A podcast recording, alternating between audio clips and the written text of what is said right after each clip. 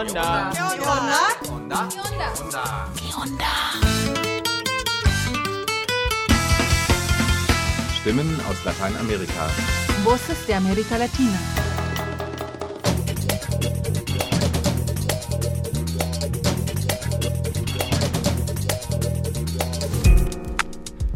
Hallo und willkommen zum Onda-Info 539. Frage. In welchem Land hat ein alter weißer Mann gute Chancen, Präsident zu werden, der 77 Jahre alt, Bauunternehmer und Millionär ist, seinen Wahlkampf nur über Social Media führt und in der Vergangenheit durch frauenfeindliche und rassistische Kommentare aufgefallen ist?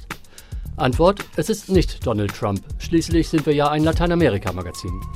Nein, die Rede ist vom Kolumbianer Rodolfo Hernández.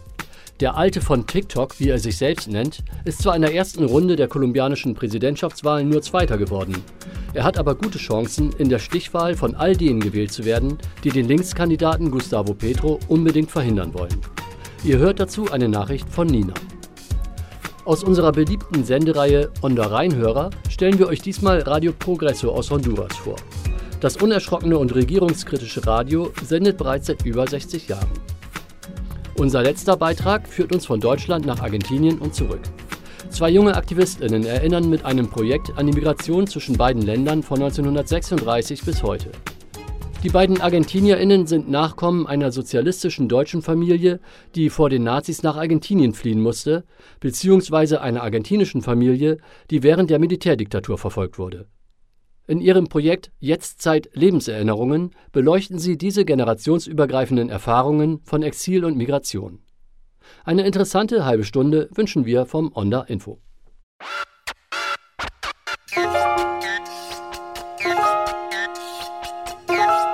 Onda Info. Nachrichten.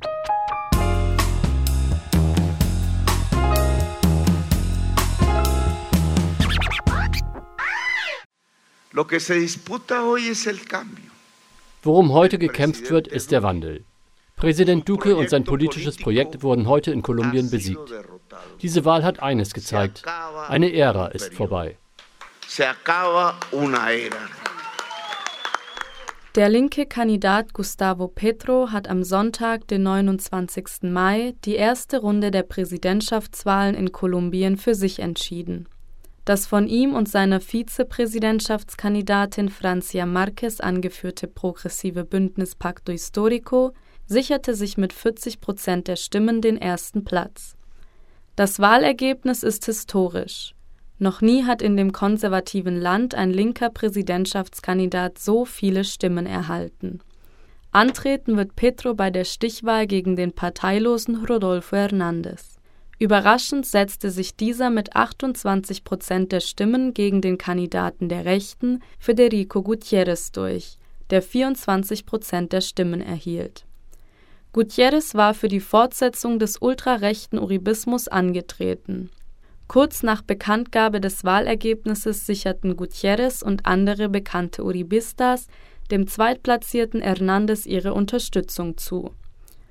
Der Unternehmer Hernández, der von einigen bereits als kolumbianischer Donald Trump bezeichnet wird, inszeniert sich als Außenseiter und Gegner des Establishments.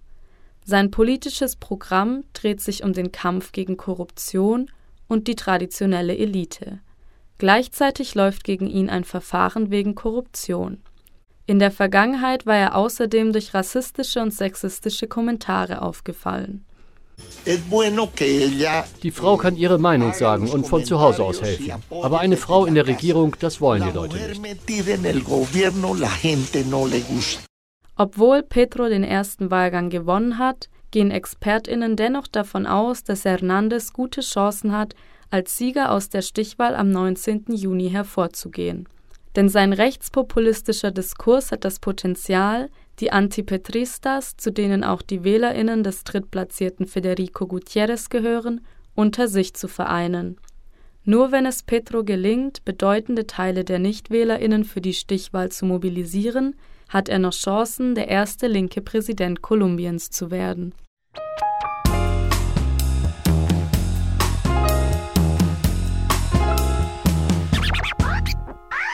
Bienvenido a la radio.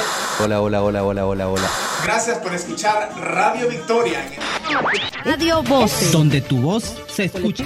Radio comunitaria el contrapeso a, a bueno tantos medios de que le meten tanta chatarra. Onda Rheinhörer. Reportajes de nuestras radios comunitarias amigas. Para servirle, dígame. Días. ¿Qué tal? ¿Cómo están amigos ya y estamos en otro domingo para recordar. Amigos para y amigas que están en conexión a esta hora de la tarde por Radio Progreso. La...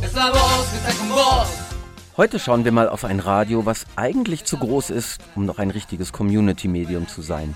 Radio Progreso im gleichnamigen Städtchen in der heißen Karibikebene von Honduras gibt es schon seit 1956. Damals gegründet im Rahmen eines Aufstandes von ArbeiterInnen auf den Bananenplantagen. Seit 1968 ist Radio Progreso ein jesuitisches Radio. Damals sollte es Teil eines lateinamerikaweiten Verbundes von Radioschulen zur Alphabetisierung, Missionierung und sonstigen Unterrichtung fungieren. Heute sendet Radio Progreso fast landesweit und erreicht damit theoretisch bis zu 5 Millionen Menschen. In den 1970er Jahren begründete Radio Progreso seinen Ruf als Radio, das für die Menschen da ist, begann kritisch solidarisch über Streiks, Putsche und Naturkatastrophen wie Hurricane Fifi 1974 zu berichten. Alle anderen Radios waren tot, weil landesweit der Strom abgestellt war. Nur Radio Progreso war noch auf seiner Kurzwelle zu empfangen und hat die gesamte Kommunikation in der Katastrophe gestemmt. Wie auch 2004, als Hurricane Mitch halb Honduras verwüstete. Moderator José Peraza erinnert sich. Unsere Idee war es, ein wahres Kommunikationszentrum zu sein, die Kommunikation in der Katastrophe sicherzustellen, dass die Menschen und Communities wissen, welche Schritte die Behörden unternehmen und damit die Behörden wissen, was die Menschen wo brauchen.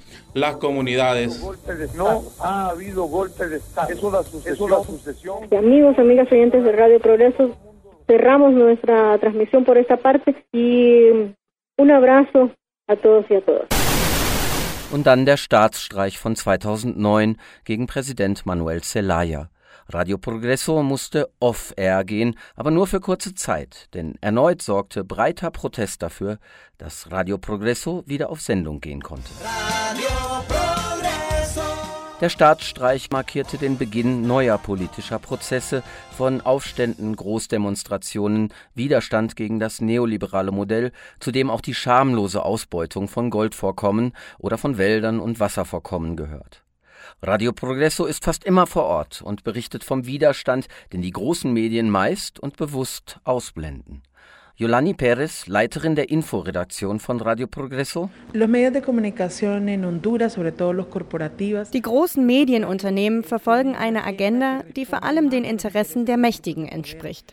Themen, Forderungen und Probleme von Frauen, Kleinbauern oder Jugendlichen werden dagegen unsichtbar gemacht. Aber auf der anderen Seite gibt es eben Radio Progreso und andere Community-Medien, die aus den Gemeinden und Barrios berichten, damit die mediale Mauer durchbrechen und eben die Themen und Forderungen auf die öffentliche Agenda setzen, die Menschen und Organisationen auf dem Land und in den Armenvierteln bewegen. Radio Progresos jesuitische Trägerschaft gewährt gewissen Schutz und finanzielle Sicherheit, vor allem auch aus der internationalen Entwicklungszusammenarbeit. Auch der Gerechtigkeitssinn und die Begleitung von Communities steht im Einklang mit jesuitischen Prinzipien. Andere Themen aber seien delikat, sagen MitarbeiterInnen. Abtreibungen und Homo-Ehe sind nur zwei für Radio Progresso heikle Beispiele von Themen, bei denen das Radio keine große oder unideologische Hilfe für Betroffene sein kann, darf, will, in anderen Bereichen schon. Los temas que afectan a la población. Diferentes puntos de vista para reflexionar. Usted la puede encontrar en foros populares. Continuamos eh, en vivo desde las cercanías de la frontera Corinto. Mi nombre es Ingmer Gerardo Chévez. Presento el programa que se llama Foros Populares. Ich bin Imna Gerardo Chavez. Mein Programm heißt Foros Populares. Wir berichten aus den Communities, wo die traditionellen Medien nicht hinkommen, um über Sorgen, Nöte, Freuden und Kämpfe der Ärmsten im Land zu berichten. Die Armen, das ist immer unsere Zielgruppe und sie stellen ja auch die große Mehrheit im Land. Radio Progresso berichtet breit über die Migrationen, auch ihre Gefahren, begleitet Karawanen. Mütter und Schwestern von verschwundenen Migrierenden haben ein eigenes Programm, Arbeiterinnen der vielen Textilfabriken informieren regelmäßig über die miesen Arbeitsbedingungen dort. Selbst in leichteren Sendungen geht es oft um den schweren Alltag der Menschen. Día a día, tu revista de las mañanas en la voz que está con vos. Hola, mi nombre es Leticia Castellanos. Ich bin Letizia Castellano. Ich bin Moderatorin und Producerin des Programms Dia a Dia, ein tägliches Radiomagazin von dreieinhalb Stunden. Es geht um Bildung und Gesundheit. Es gibt eine Medizinsprechstunde, auch eine Rechtsberatung, begleitet von Wunschmusik unserer HörerInnen. Esto va acompañado de música. Yo soy Radio Progreso, la radio que te llega. Jeden Morgen ab halb fünf hören wir Radio Progresso am warmen Herd. Das ist ein Radio der Leute, wo sie alles ankündigen und anprangern, was in unserem Land passiert. Radio Progresso nimmt, außer eben bei den für Jesuiten delikaten Themen, kein Blatt vor den Mund. Ob die Korruption, ob die Narkodiktatur des mittlerweile in Abschiebungshaft sitzenden Ex-Präsidenten Juan Orlando Hernández, ob der Goldbergbau oder die Verfolgung von UmweltaktivistInnen. Madre Tierra, nuestra casa común. Defendámosla. Radio Progreso presentan su programa Hablemos Derecho. Todo lo que debemos saber en materia de derechos humanos. Hola, me llamo Gustavo Cardosa. Hallo, ich bin Gustavo Cardosa. Hablemos Derecho ist ein Programm von einer halben Stunde, wo wir die aktuellen Themen in Zentralamerika und Honduras unter die Lupe nehmen, aber aus dem Blickwinkel der Menschenrechte. Pero desde los derechos humanos. Vamos a defender Menschenrechte, konkret die Rechte von Armen, Indigenen, der afrokaribischen Garifuna, von Frauen, Jugendlichen und Kindern bilden die Achse in den Sendungen von Radio Progresso. Mittlerweile 65 Jahre alt, wird es auch die neue Regierung von Xiomara Castro kritisch begleiten. So viel ist klar, wenn Yolani Perez daran erinnert, dass Xiomaras Mann Manuel Zelaya ist, der weggeputschte Ex-Präsident, der sich wohl immer noch selbst für den Präsidenten hält. Es werden spannende Monate für Yolani Perez und die anderen von Radio Progresso. Radio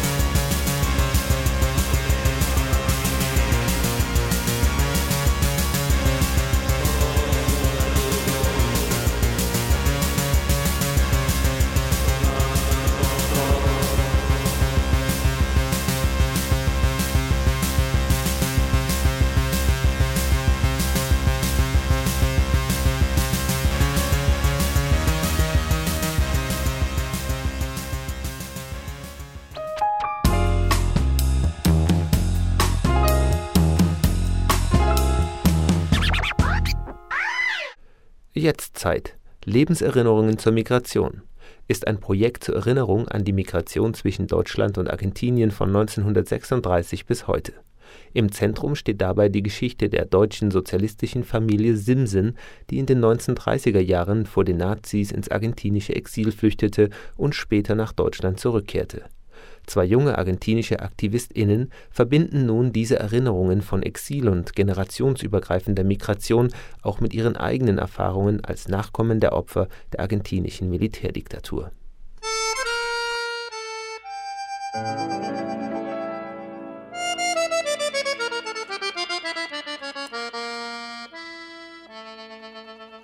Argentinien und andere südamerikanische Länder haben den Ruf, Zufluchtsort für deutsche Nazis nach dem Zweiten Weltkrieg gewesen zu sein. Doch es gab auch die anderen, die Deutschen, die zuvor vor den Nazis geflohen waren. Zwei von ihnen waren August Siemsen und sein Sohn Peter Siemsen. August Siemsen gründete 1939 in Argentinien die Zeitung Das andere Deutschland. Sein Sohn arbeitete an der Zeitung mit. Beide versuchten aus dem Exil ihren Beitrag im Kampf gegen den deutschen Faschismus zu leisten. Nach dem Krieg kehrten beide nach Deutschland zurück und mussten feststellen, dass ihr Engagement weder in West- noch in Ostdeutschland ausreichend gewürdigt wurde.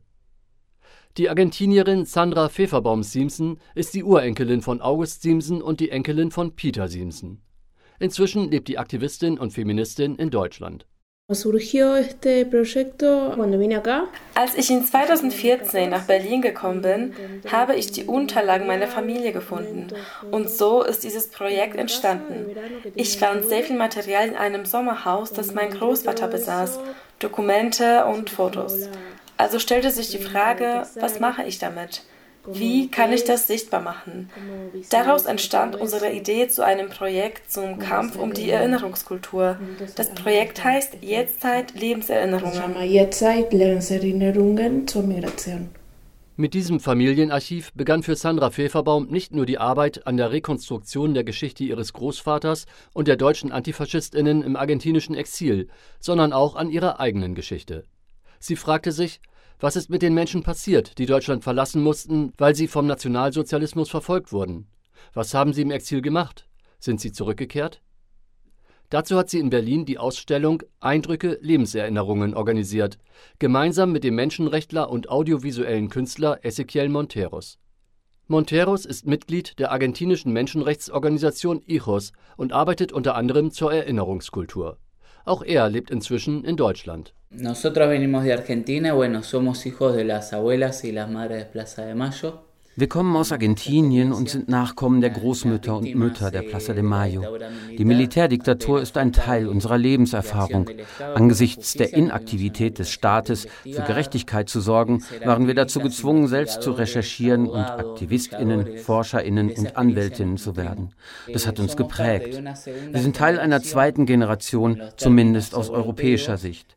Aber viele Söhne und Töchter von Verschwundenen sind noch immer Opfer. Sie haben die Möglichkeit, Fragen zu stellen und einen kritischen Blick auf die Kämpfe der vorherigen Generationen zu werfen. Es geht aber auch darum, die deutsche Erinnerungskultur kritisch unter die Lupe zu nehmen in Bezug darauf, welchen Stellenwert die Diskurse der Exilierten aus der Weimarer Republik haben. Sie übten ja auch schon damals deutlich Kritik am Kapitalismus, an der Gesellschaft, am Erstarken des Faschismus, der uns heutzutage wieder große Sorgen macht. Deswegen gab es viele Anknüpfungspunkte había como muchos puntos de contacto. August Siemsen, geboren 1884, war linkes SPD-Mitglied und Reichstagsabgeordneter.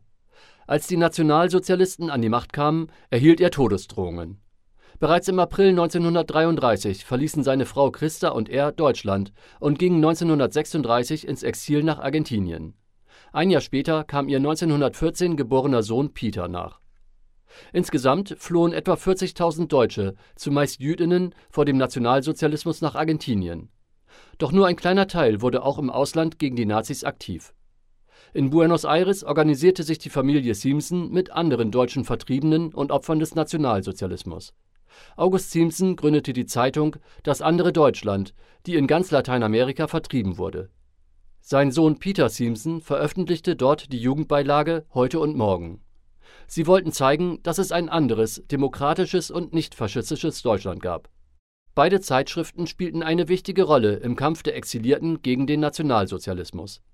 Anfang der 1940er Jahre schrieb Peter Siemsen Hunderte isolierter junger Menschen, junge deutsche Nazi-Gegner, warten in geisttötender Einsamkeit auf Verbindung mit Gleichgesinnten. An sie alle wollen wir uns wenden.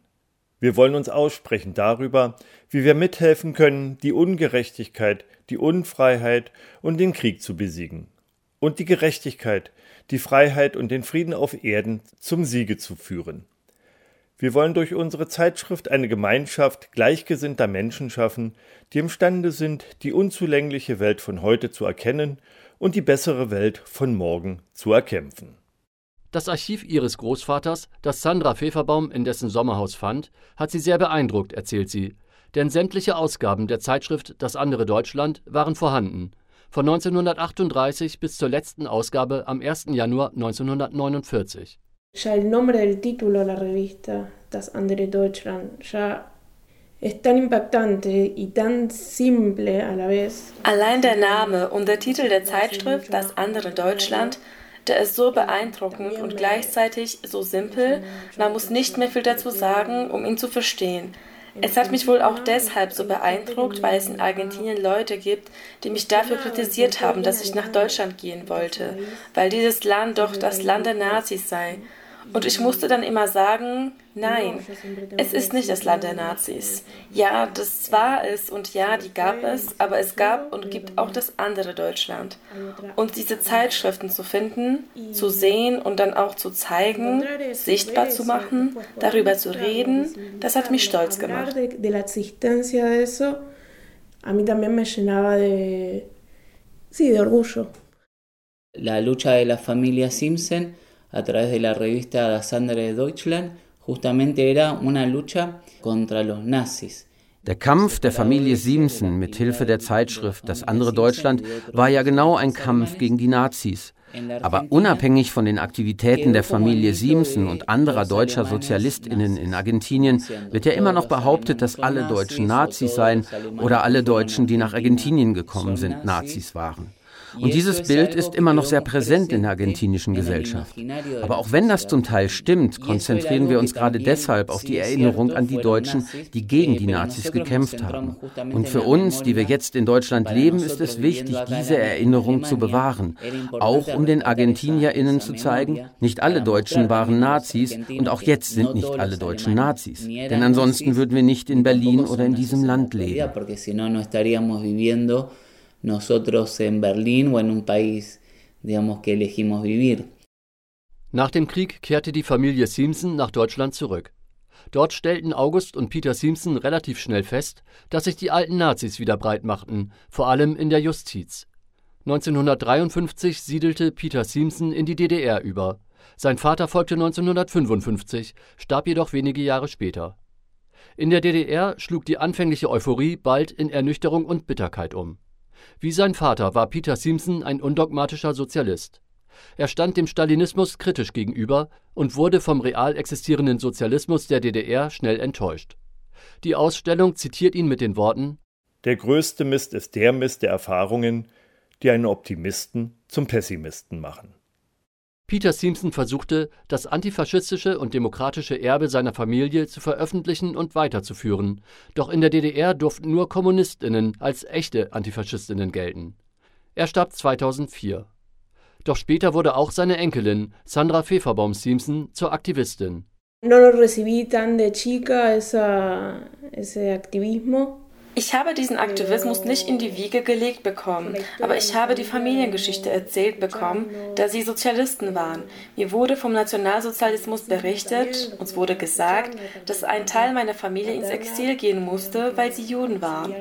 Das wurde bereits von klein auf Teil meiner Geschichte und danach wurde es auch Teil meines eigenen Weges.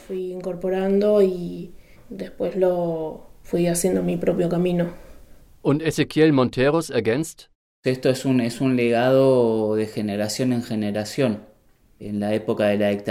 Das ist ein Erbe von Generation zu Generation. In der Diktatur wurde mein Vater zum Opfer gemacht, aber wir gehen den Weg weiter. Es ist eine kritische Erinnerung, denn die Probleme mit der Gerechtigkeit, die Probleme, wegen denen sie zu Opfern gemacht wurden, die gibt es bis heute. Und deshalb ist es auch eine Erinnerung, zu der wir uns bekennen. Das ist ein sehr breit gefächertes Thema, aber wir konzentrieren uns auf dieses Projekt in Erinnerung an die deutschen Antifaschistinnen, die ins Exil gehen mussten. Und wir wollten auch, dass dieses Material bekannt gemacht wird. Denn inzwischen gibt es neue Generationen, die diese Thematik der Exilierten und die Aktivitäten von Das andere Deutschland nicht kennen, denn darüber lernt man nichts in der Schule.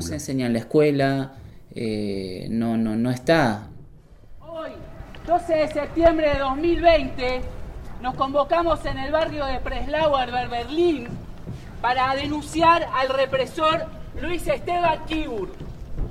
Luis Esteban Kibur es prófugo de la justicia argentina y está acusado por crímenes de lesa humanidad durante la última dictadura militar.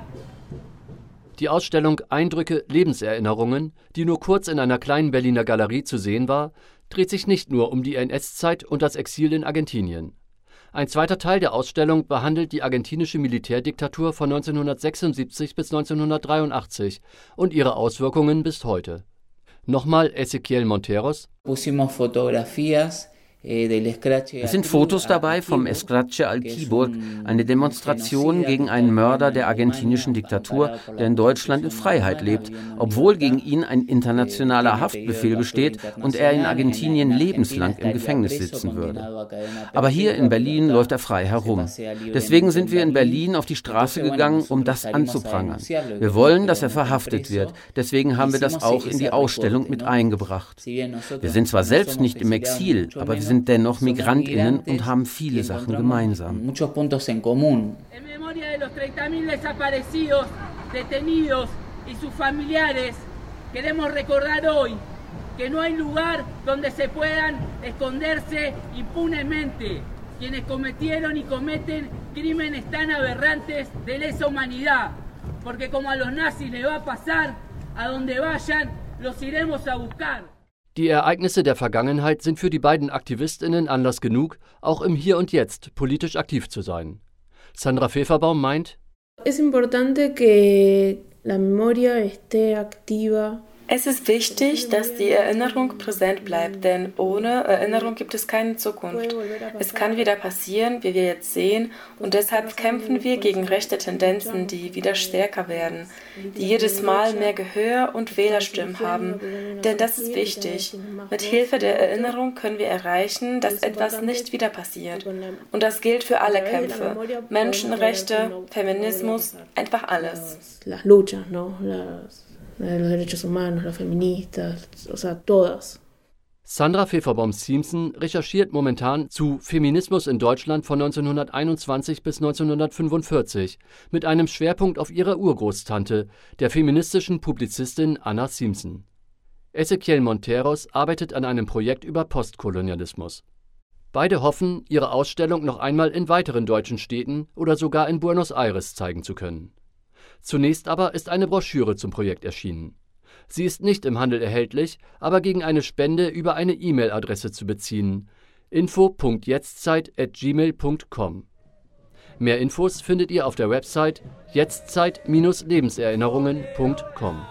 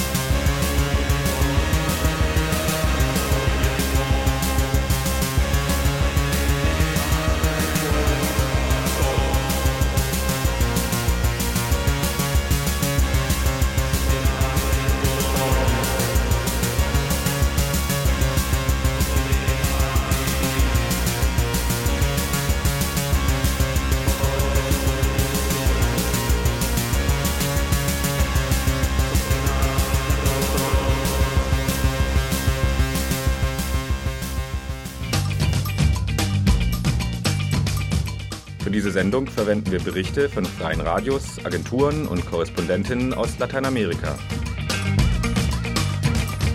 Weitere Beiträge und Texte von Ponal findet ihr auf der Internetseite des Nachrichtenpool Lateinamerika www.npla.de